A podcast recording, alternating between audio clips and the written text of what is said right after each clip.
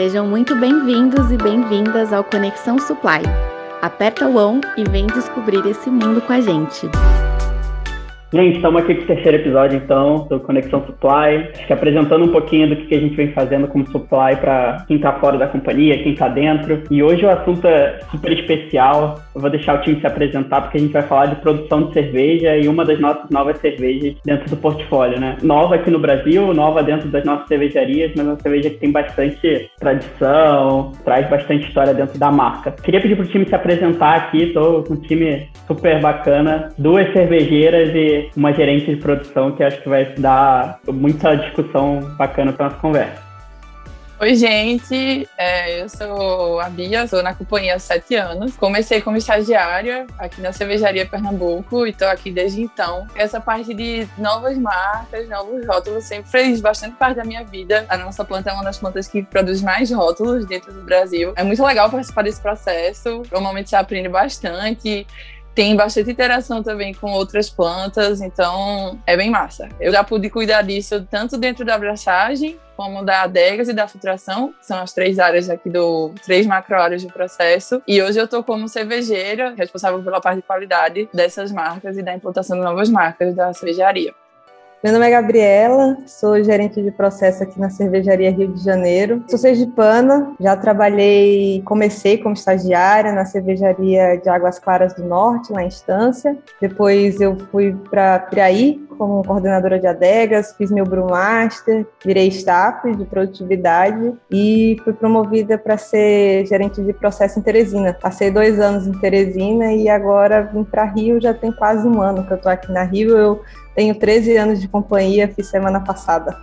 Oi, pessoal, eu sou a Nayara, sou gerente de packaging e manutenção aqui na Cervejaria Rio de Janeiro. Packaging é o invase, né? A cerveja estando pronta, eu faço o invase dela na lata e na garrafa. Eu tenho 15 anos de companhia, comecei com 15 anos na Ambev, lá em Agudos. Fui estagiária, sempre trabalhei na parte de manutenção, engenharia e packaging. Passei por algumas outras plantas, fui supervisora de linha, depois fui técnica também, trabalhei em suprimentos no corporativo, depois Seng, né, na nossa central de engenharia, depois fui para o Nordeste também, trabalhei como especialista de produtividade no Maranhão, em São Luís do Maranhão, em Equatorial. Depois trabalhei como gerente de packaging em Aquiraz, em Fortaleza, que a gente tem uma planta lá. E agora estou desde janeiro aqui na Rio de Janeiro, na maior das SAS.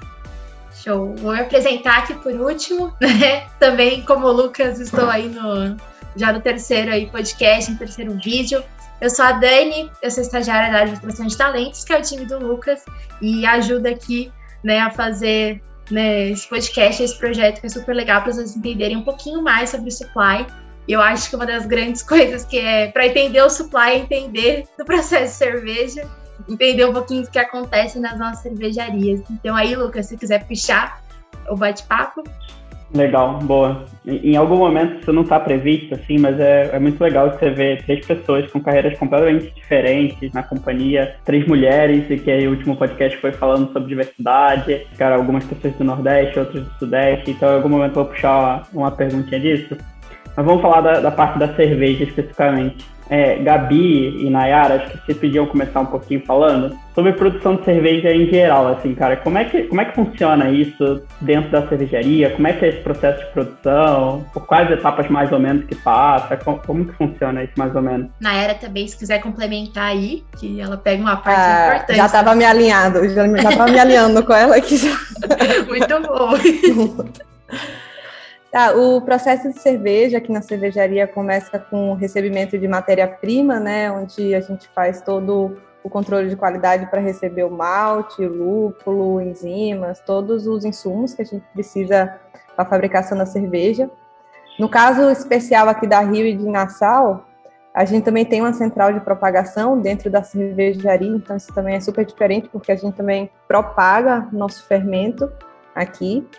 E Após o processo de recebimento, os grãos eles passam pelo processo de beneficiamento, limpeza, toda a parte de moagem. Após a moagem, começa o processo de braçagem, né, com a parte de mosturação, onde vai ter a quebra dos carboidratos. Após a mosturação, a gente tem a filtração do mosto, onde a gente vai separar a casca né, do, da solução. E essa solução, ela depois da filtração, ela é fervida e aí é onde a gente adiciona o lúpulo no nosso processo. Após o processo de fervura, existe outro processo de separação, né? Dessa vez para fazer a separação do trube e clarificar mais o mosto. Isso tudo, essas últimas etapas, o mosto já está superaquecido, né? Está em cerca de 96 graus. E aí a gente vai para um processo de resfriamento, onde acontece a dosagem do fermento, a aeração.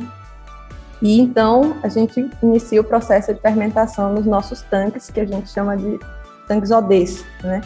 Então aí varia muito de marca para marca, quanto tempo vai passar em cada etapa do processo de fermentação, mas é aí que começa a transformação né, de todos os açúcares que foram quebrados lá na abraçagem, começa essa transformação em CO2, álcool e outros subprodutos.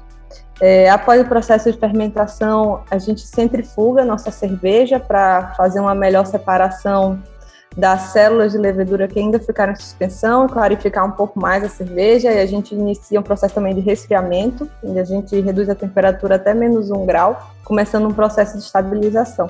E aí a cerveja fica em maturação, também pelo tempo determinado por cada marca. Após o processo de maturação, a cerveja ela é filtrada, se for uma cerveja filtrada, nessa marca pedir para filtrar, a maioria é assim.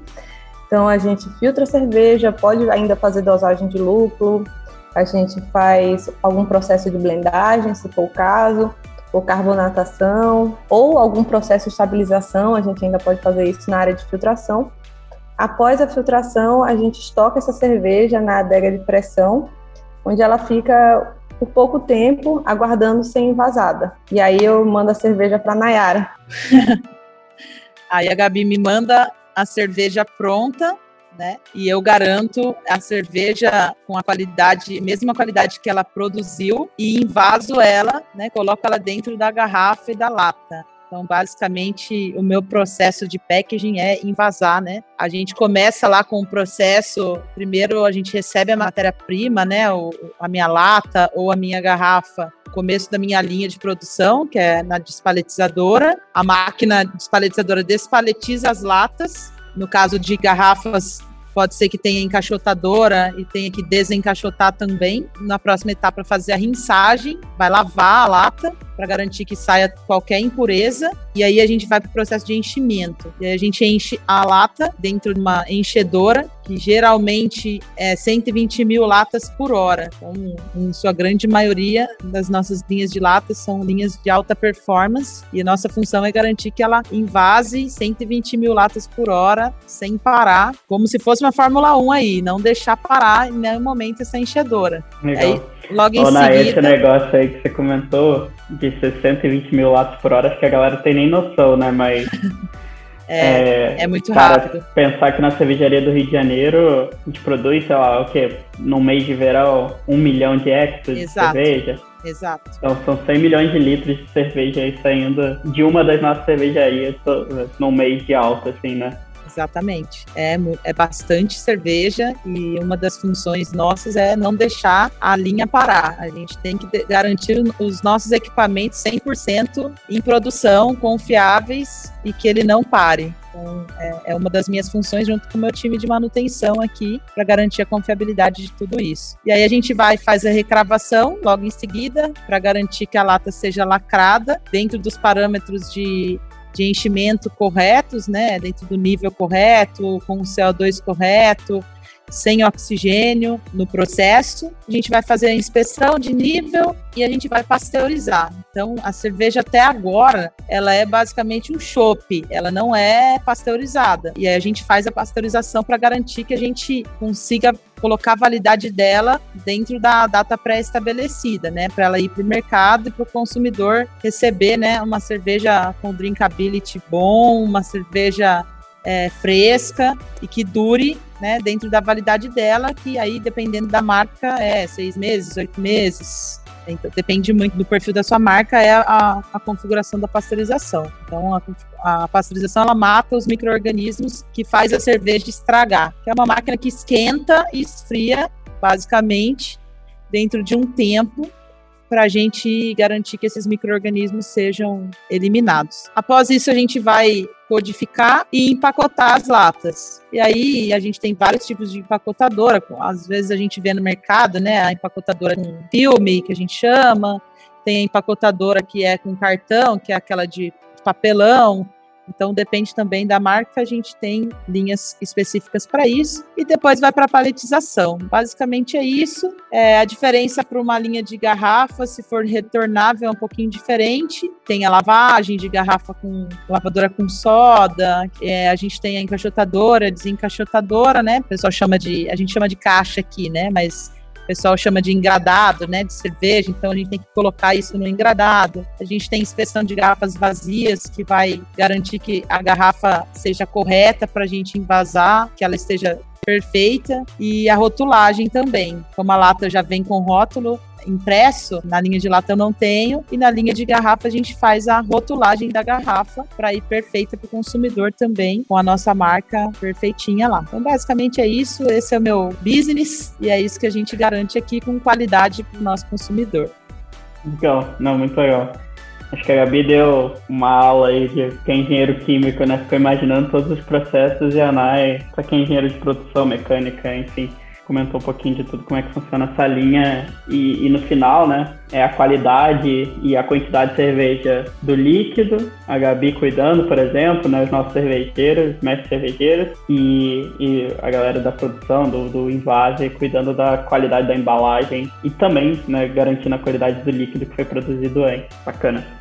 Vou puxar uma pergunta agora para a Bia, mas aí eu acho que a Gabi pode super complementar. A Bia já passou por vários processos aí de receber uma marca nova dentro da cervejaria e, e agora, particularmente, foi a Spaten. Mas conta aí um pouquinho como é que é esse processo de receber uma marca nova na cervejaria, quais são os desafios e como é que foi essa experiência agora com, com a Spaten é sempre muito legal. Pra gente, ela vem na forma de manual, toda marca, principalmente quando a gente fala de global brands, como a Bud, a Estela e agora a Spaten, elas têm um manual que foi escrito e é a base da, da, receita delas. Existem os catálogos de processo, que dizem quais os parâmetros que a gente precisa atender e garantir que a Bud que a gente faz aqui, que a Spaten que a gente produz aqui, e que eu ia da mesma forma que a Gabriel produz lá no Rio e que está sendo produzida em Santa Catarina, elas são exatamente a mesma cerveja cerveja que é, produzida, que é produzida lá na Alemanha, lá em Munique, desde 1397. Então, se a gente recebe esses catálogos,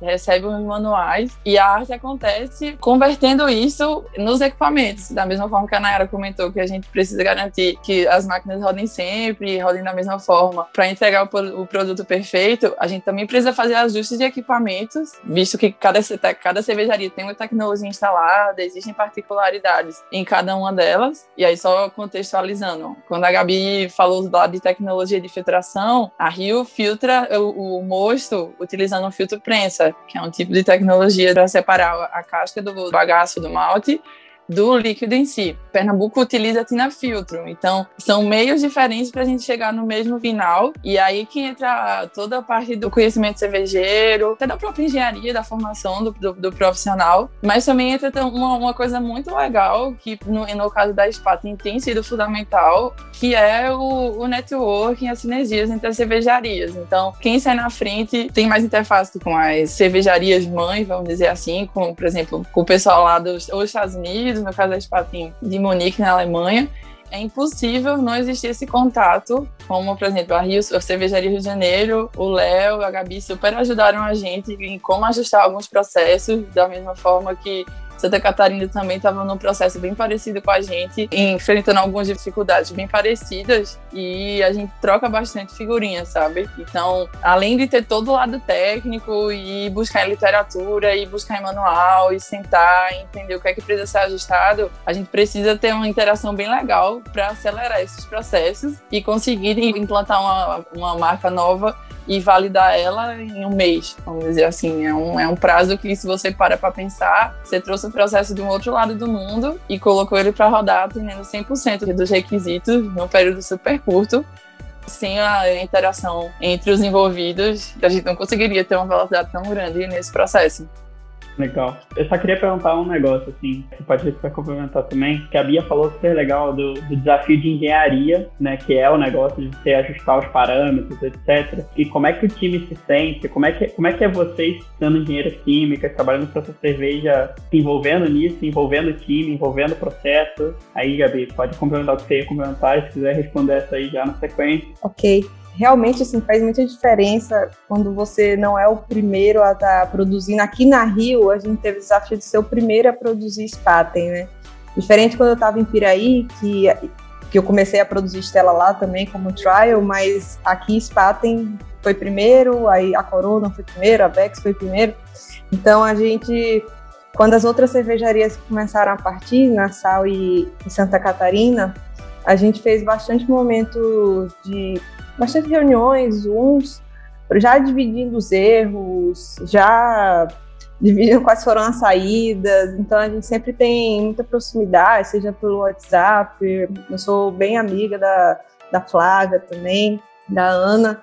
Então a gente já, já vai se adiantando, diz, olha, isso aqui pode dar problema, vai por aqui. Então já vai se corrigindo. E assim, um, um ponto importante quando a gente está em processo de validação é que a gente não faz a cerveja e ela já vai para o mercado. Não é assim que funciona. Tem todo um acompanhamento do time do Zitec, dos IBS, se for necessário, e a gente faz essa cerveja, a gente, quando invasa, a gente envia amostras para degustação e apenas mediante uma nota de corte é que ela é validada ou não. Então tem todo esse processo de validação sensorial e físico-química ainda para a marca realmente sair da cervejaria. Em relação a a gente chegar, sair da faculdade, ver refletindo ajuste de processo e tal, assim, realmente é muito diferente você tirar dos livros e, e colocar na prática, né?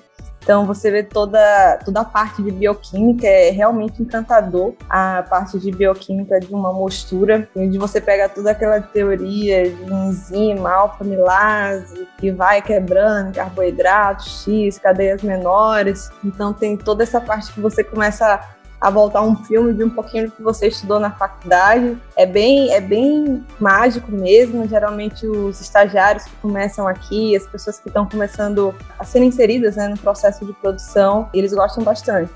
e o que eu complemento no que a Gabi falou, é muito massa também, que assim, é, é, você vê tudo isso da bioquímica, junto com termodinâmica, tudo se mistura. Você começa a ver que os conhecimentos são bem complementares e é muito mágico quando você sai da faculdade e encontra aquilo. Você, poxa, realmente é assim que funciona. Tá lá, é, operações unitárias, mandando em tudo, e aí não é só aquilo, você começa a ter que entender como o inversor de frequência vai ter que ser parametrizado para fazer o processo que acontece. Então, é um conhecimento que você vai construindo a cada dia junto com as outras pessoas que já estavam ali. Então, você começa a entender um pouco de automação, entender um pouco de elétrica, um pouco do operacional, com todo o time que está lá há bastante tempo, eh, tanto no caso da Rio como no aqui, e outras plantas também. São plantas bem antigas que têm muito conhecimento operacional instalado, que fazem toda a diferença. Não só coisas de processo. Me veio à cabeça agora, por exemplo, os desafios logísticos. A Spaten foi uma marca que a gente lançou e bombou. Do nada, a gente teve uma demanda gigante de produção e se viu enfrentando dificuldades até de questão de logística mesmo, de insumo, como conseguir, em meio dessa questão de pandemia, vencer algumas barreiras de, de logística, de trazer insumo de um lugar para o outro, escalando a produção para conseguir atender. Então, você acaba até nesse nível tendo que usar as suas skills para solucionar esse tipo de problema. Boa, bem bacana. A próxima pergunta, eu vou começar pela Nai, e aí depois quem quiser complementar. Ô Nai, o que você acha assim que você vê na Spaten que são características super diferentes, assim, que você acha que a cerveja aqui no Brasil vai fazer sucesso ou já tem feito sucesso, né? E aí você pode falar especificamente da parte da, da embalagem ou como cliente bebedora de Spaten já. e aí o time mais técnico pode complementando também.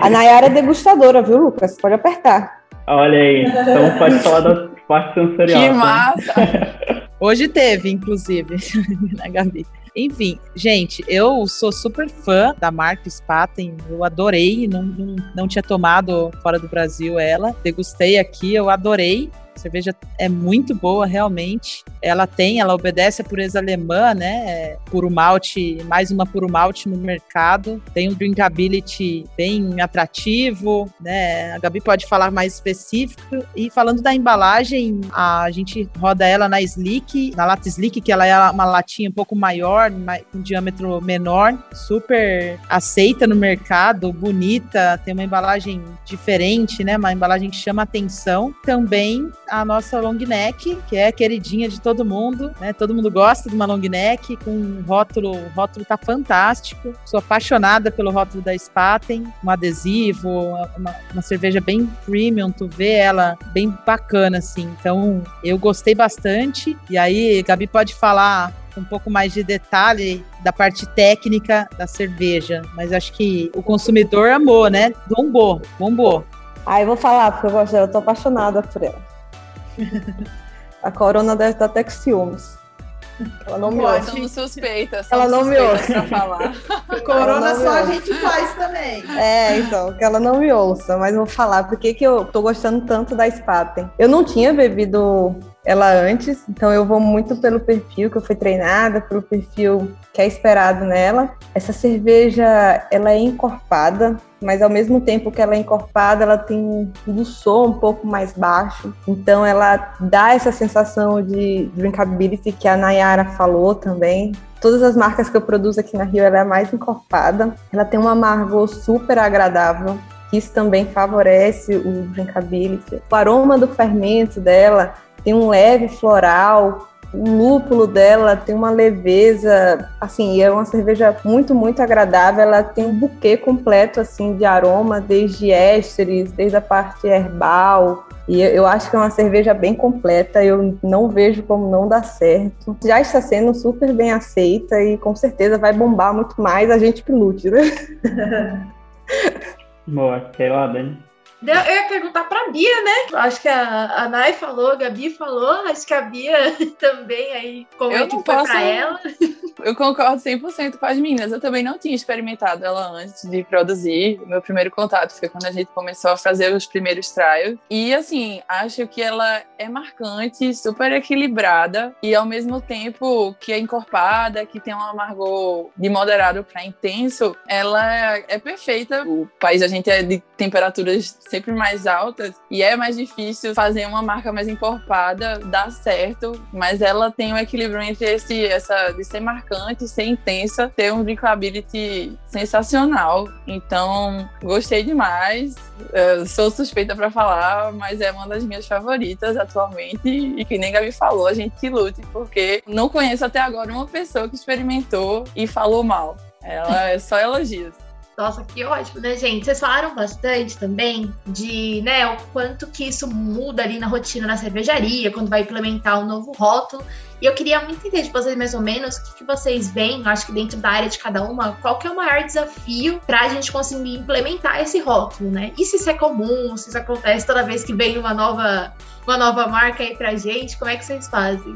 Na minha área, gente, o desafio é bem grande. Primeiro com o volume, né, que a gente vai receber e que está recebendo, com a demanda crescendo da Spaten, e eu tenho que tacar pau aqui no meu carrinho, como diria, para a gente conseguir atender toda essa crescente de volume. E o segundo ponto é o desafio da lata ser diferente. Essa lata é uma lata slick que antes a gente quase que não tinha rodado aqui. Então eu tive que fazer adaptação de toda a minha linha de produção que antes rodava a minha lata 300 50 Standard, né, que é a menorzinha que a gente está acostumado, e fazer essa linha performar numa lata com uma embalagem totalmente diferente, com um diâmetro menor, né, um pouco mais alta, parecida com a 473, mas não é 473 porque o diâmetro é diferente. E aí eu tive que adaptar desde o meu processo de início de linha até o final para poder conseguir tirar a Spaten dessa linha. Então, é fornecedor, é peça que a gente testa, velocidade de máquina que a gente muda. Então, para a gente conseguir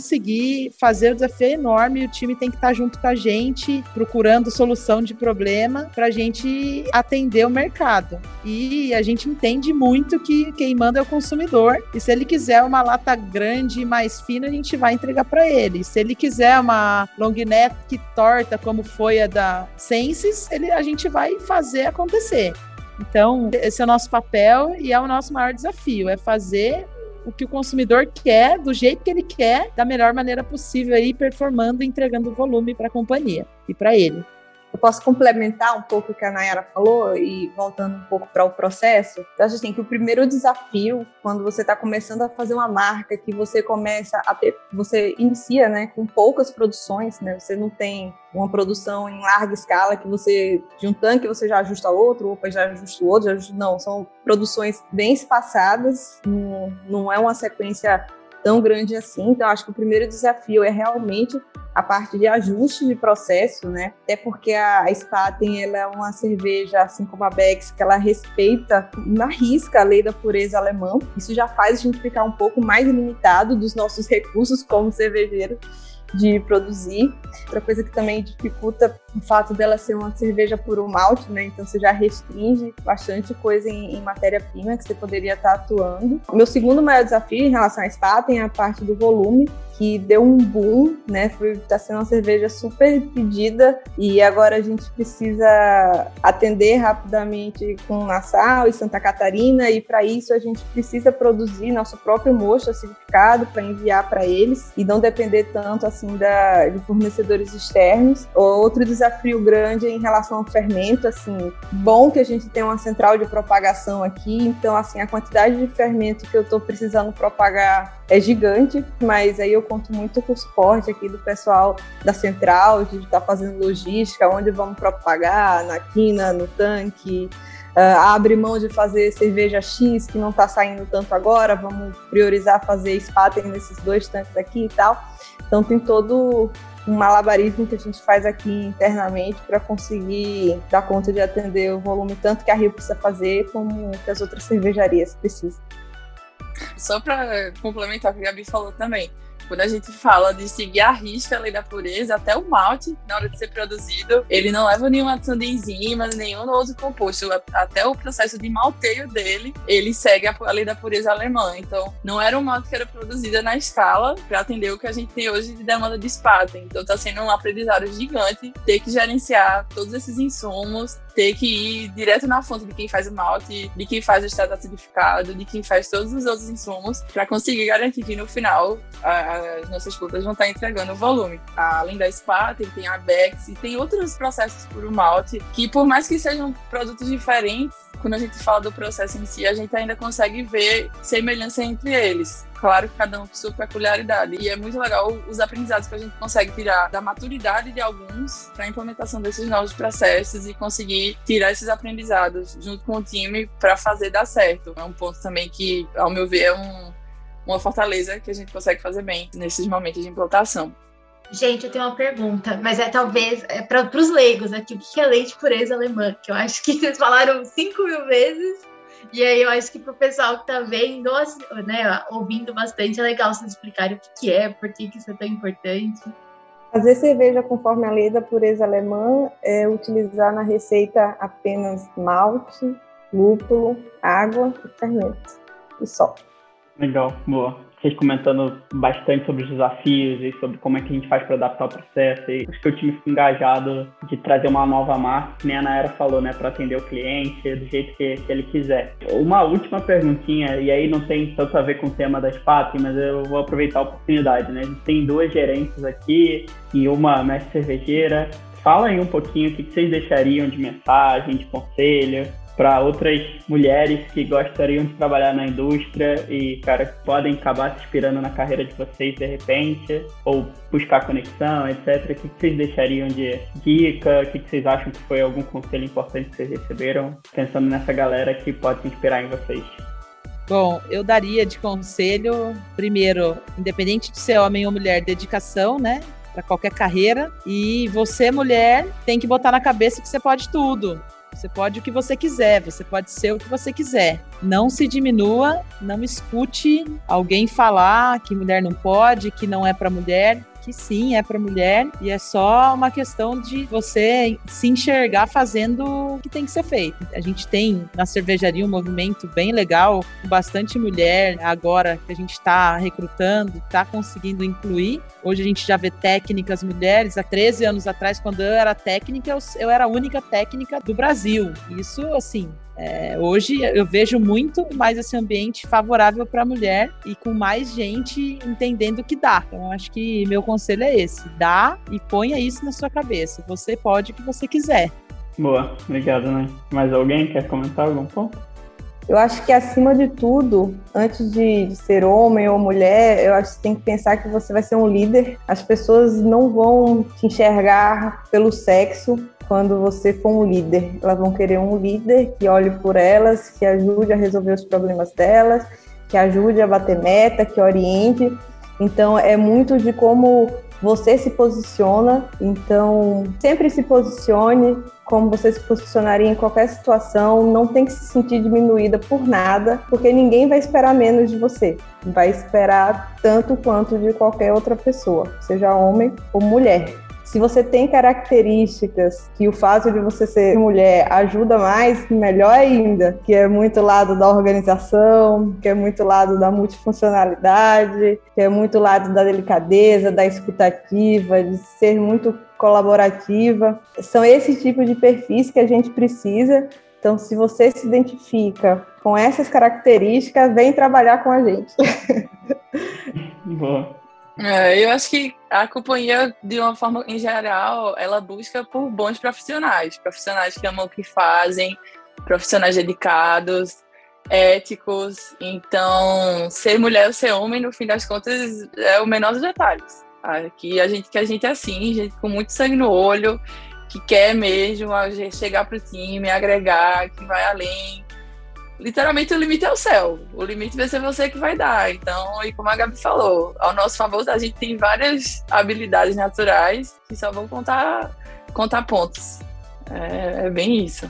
Legal. Gente, só vocês, de vocês comentarem, acho que é um pouco dessas coisas, de vamos lá junto, você pode. É, acho que já é super bacana, mostra uma baita evolução, né? Que nem a Nayara falou, cara, 13 anos atrás. Acho que essa não era nossa realidade e, e, a gente não tem nenhum problema de falar das coisas que a gente não faz bem ou não fazia bem e a gente busca resolver e busca fazer diferente. Então, sei que às vezes não parece, né? Mas eu tenho certeza que vocês vão ter inspiração aí para outras pessoas e, e esse movimento continua, né? Assim como certamente vocês tiveram inspirações, homens, mulheres, líderes diferentes. É, eu tenho certeza que vocês já são e, e vão continuar sendo dentro da companhia.